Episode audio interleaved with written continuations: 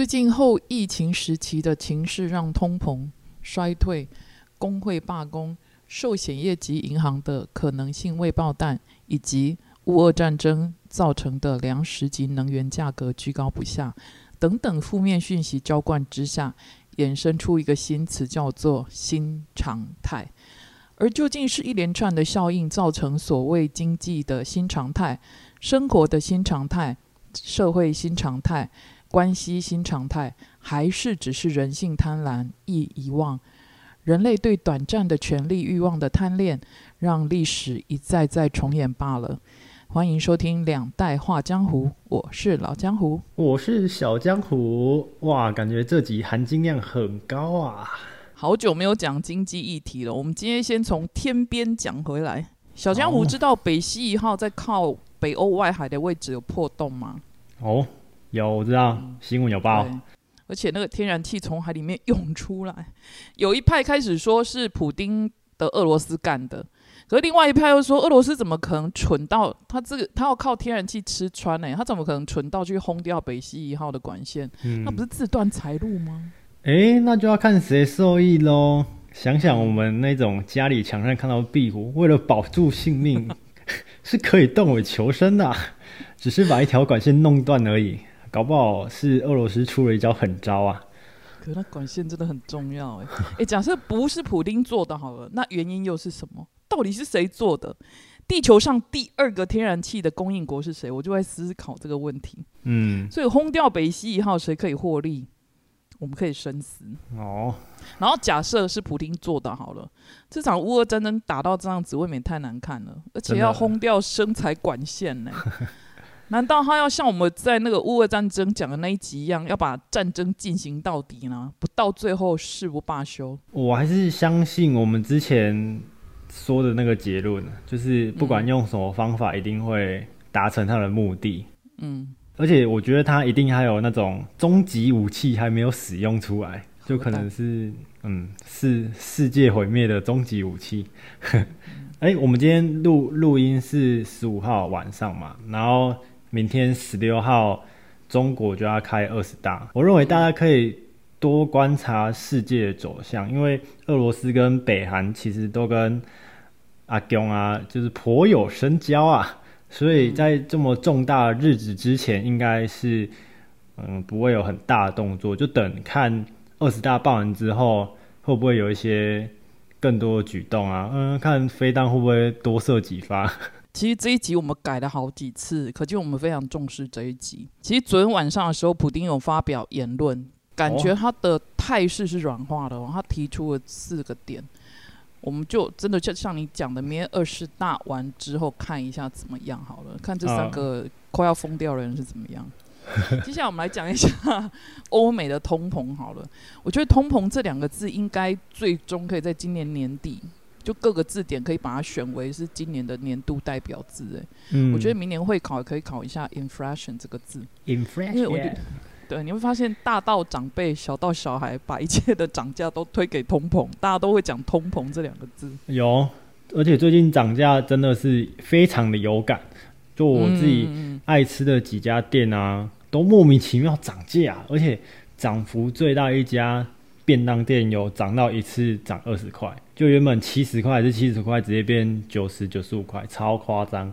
但是我们那个涨价完还是大排长龙啊。那我想讲我的，我不知道我这个涨价完是怎么样。你知道，因为我们是我们汇率有一点是弱势嘛，现在对，就台币啊，所以只要是进口东西都变贵了。哦，像我我们上次聊到那个，你可以不吃鸡腿便当嘛，然后像我不是说我可以不买。咖啡豆吗？对，那个咖啡豆从九百块一包涨到现在一千四，哎，所以通膨对我来讲更有感，就是买进口东西的人。我们是应该来当代理商啊。然后每天在那边炒豆子，炒没有人家炒地皮，我们炒豆子。好，你继续说，你继续说。我们刚刚讲到涨价嘛，但我自己是有记账的习惯，我这样算下餐费算下来，其实真的还好。因为钱就是来来去去的，看开一点这样，有。很不摩羯哦，真的很不摩羯。哎，讲到通膨，大家可以回去听一下我们讲通缩那一集，因为老江湖平常都很爱赖我说，哎，我们哪一集哪一集又预言什么了什么，是不是报章记者啊又在偷听我们频道，然后拿去报？我觉得目目前各国央行为了抑制通膨啊，今年一直以来都在升息嘛，而且各国的幅度不一。我们待会来讲讲逆势而行的国家。然后升息虽然可以抑制通膨一直往上面，可是就我们之前提到的，它还会抑制消费跟投资，嗯，所以会造成经济的衰退。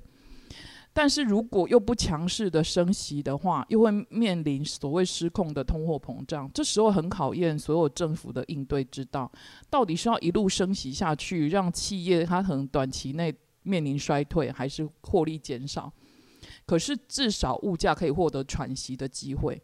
嗯，还是像现在英国反而很奇怪，他选择了宽松，然后呢，可是他这样子做可以只顾及少数的人，所以他现在被抨击说他只顾那些有钱人，所以他现在政策又转弯了，就在昨天又转弯了，所以你会发现一切很难做，但是答案却又很明显，知道就是答案其实很明显，大家应该怎么做，可是你会发现英国怎么逆势的在走，我觉得很怪。答案是不是狂升猛升，一直升一直升，升息新常态啊？然后啊，外资就撤走了，撤回去了，撤走了。然后台股就云霄飞车，哎呦哎呦，上上下下，很刺激的哦，很刺激呢，真的很刺激呢。目前欧美的通膨大概还在八到十之间，嗯，大概都在八左右。而且呢，现在欧洲面临的能源费，呃，能源的费用就居高不下嘛，哈，已经有不少小型的自营业者因为负担不起。电费开始停业了，然后一般老百姓为了要支付这些高额的能源费用，一直也有就是抗议活动，就是说雇主应该要让薪资调涨。像目前为止，到我们录音为止，现在法国的炼油厂好像已经罢工三个礼拜了。哦，他们要求调涨薪资大概十个 percent，他们认为七个 percent 用在因应通膨，那三个 percent 应该是。要跟公司分享获利，因为像今年的话，这些能源类股都赚很多钱呐。嗯，所以我在想，当抗议的量能假设蓄积到一定的程度的话，民怨应该会导致政体瓦解吗？还没到那么严重啊哈。嗯。但是可以回应一下开头讲的新常态，会不会根本不是新常态，只是历史在重演而已？就是一个摆脱不了的轮回啊！一直啊，那蹬一直蹬一直蹬啊，一直转一直转啊。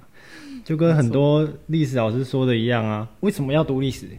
因为历史会重演呐，我们的前车之鉴呐，读历史就是读懂未来啊。嗯，老江湖还记得，呃，台币四万换一一块钱的那个事情吗？我还没出生吧？一一九四九那时候吗？对 对，很很久之前，那时候。Long time ago 啦。当时战争造成恶性通膨，然后大家疯狂印钞票，有那种一张面额好像一万还是十几万的那种面额的钞票，就跟新巴威拼的那种。对对，有的拼有的拼。然后经济衰退啊，钱变得超级不值钱，所以我觉得，呃，还是要以物易物比较实在。所以我建议我们大家可以投资，但是。还是要学习一些可以自己活下去的技能，像是煮泡面啊，种一些小蔬菜啊，自己换马桶盖之类的一些小技能，在未来都会非常的有用。你的意思说，你种一点小蔬菜，然后去 Seven 跟他说我要跟你换泡面这样子，或者是说我去 Seven 跟他说我会修马桶盖，然后请他给我一包泡面这样。但是他们总公司会来修他们的马桶盖，还是我就去他们总公司服务？哎。就有一些可以自己这样还是没办法以物易物，你还是要去工作。那我还是自己在家，我那我就自己自己种菜，我我我也自己揉面团，我就不用买。对，你自己种小麦，然后不用买泡面，这样弄面团之类的 什么东。接下来讲英国跟土耳其这两个很诡谲的国家，因为在各国纷纷宣布要升息，就央行纷纷宣布升息的时候。可是这两个国家逆势而行，当然不是只有他们，只是我们把它当代表性来讲。我们先讲土耳其好不好？土耳其它从二零二一年中开始就开始降息了，因为他们的总统埃尔段认为说降息是解决通膨的方式。我想这是哪本经济学书写的？然后截至目前为止，土耳其的通膨已经达到八十三了，欧美才十哎。然后比较令人惊讶的是，英国是英国是英国，他居然在此时此刻选择货币宽松，可是他也在升息。我觉得这很颠覆经济学的三观呢。货币宽松是什么意思？货币宽松就是说，它完全就是让钱在外面滚动，让热钱在外面滚动。那这样子是不是交易会比较热络？但是你要想一件事情。此时此刻，怎么可能大家会把钱在外面滚动？因为你又在升息，大家还是想把钱放在银行啊。哦，了解。就假设你是投资人的话，现在升息成这样子，因为让钱在外面滚动，让那边就是你的股市一直往下跌，你还在那边滚动，还是你要放在银行收利息就好了？我原本是想提问通膨跟升息的关系，因为我在网络上查到的，他们的关系是当物价上涨，通货膨胀。率上升时，如果利率不跟着升，就是不升息的话，通货膨胀率会高过银行存款的存款率。你刚才讲没错，我再用白话来说哈，其实造成通膨的因素有很多。像英国有一个非常知名的杂志叫做《经济学人》，他认为这一次的通膨是疫情造成需求的增加，问题是又遇上了缺工缺料，还有后来的乌俄战争，然后形成。粮食价格、天然气、石油这一连串的能源供给也减少了啊，所以就全面性的物价都上涨，然后全球性的通货膨胀，然后传统上央行在面对通货膨胀的解方就是升息。嗯，最经典的案例就是一九七九年到一九八七年那个在位的美国央行的主席叫 Paul Volcker，他很大胆的拉高利率，然后稳定的物价。甚至结束了通膨。然后现任的美国央行主席叫做鲍尔，他是 Paul Volcker 的粉丝。所以，既然历史上有成功的案例，所以不难理解现任的主席鲍尔他遵循他偶像的做法，走上鹰派的升息道路。哦，就之前有人做过，所以他也这样做，反正可以解决。简单来讲是这样子啊。中国也在降息，对不对？我我看我们。股市社团的老师有在讲，其实为了你问这个问题，我去查一下，他在二零一五就开始降息了，而且我觉得对岸的数据，你觉得啊？我们回到比较难以理解的英国哈，英国我们刚才在讲，他会他在降税，你一旦把税降了，那些有钱人就可以把钱拿出来，然后这边钱流窜，然后他开始买自己国家的债。就是等于让热钱都涌出来。问题是你这样资金流通宽松之后，但是英镑也贬值了。可是另外一方面，他又选择要升息，然后升息又让通膨居高不下。所以很诡谲的点就是说，它的量化宽松等于政府在举债。嗯。可是你举债，你还是要还钱吧？但是现在的利息又高。然后利息高，你又夹杂的通膨，所以我觉得你的举债成本应该会提升才对啊。然后现在人民因为通膨的缘故，又生活面临困境了。我在想，这个团队就是特拉斯的团队，他应该是想要挖东墙，然后补一下西墙那样子。嗯可是我记得研究所老板跟我讲过，出来混就是要还。只是我我们可以看一下土耳其跟英国接下来怎么还，尤其是英国，假设他这样玩法真的成功了，教科书可以重写。甚至可以出现所谓的特拉斯经济学也不一定哦。可是目前为止，我看所有的学者都认为这个团队其实疯掉了。而且在昨天，就在昨天晚台湾时间昨天晚上，今天十五号、十四号的晚上，英国的财政大臣被特拉斯 fire 掉了啊！所以他在位不到六个礼拜，好突然哦。对，所以他们今天立刻，今天又立刻换新的财政大臣了。哦，那可能会不会政策？过几天就换新的，所以你会发现经济它真的很难。我很期待它成功诶，因为这样子大家学的都要全部拿去烧掉，就跟论文一样。哦，对啊，所以我刚才说，或许它会形成另外一波、另外一种的解决方式啊。嗯，英国这个事情，以我这个外行人来看，我做个比喻好了。现在大家都必须要跑四圈操场，但是就是有人想要绕路，或者是跑跟别人不同方向，反正都是要跑四圈，就应该会有人先到或晚到吧？如果经济学一直教的以来都是对的的话，我觉得很难讲哎，什么事情对或错，或者咩就都错了。没关系，我们再回来讲人民币好了啦。还有两岸人民币终于破七了，已经破一阵子了。然后还有对岸有一些烂尾楼的事件频繁，有人预估会是一个大泡沫。所以不少人在等二十大之后，就是这一些效应会一次这样嘣这样子哈。嗯，所以我们大家可以在二十大之后关注一下。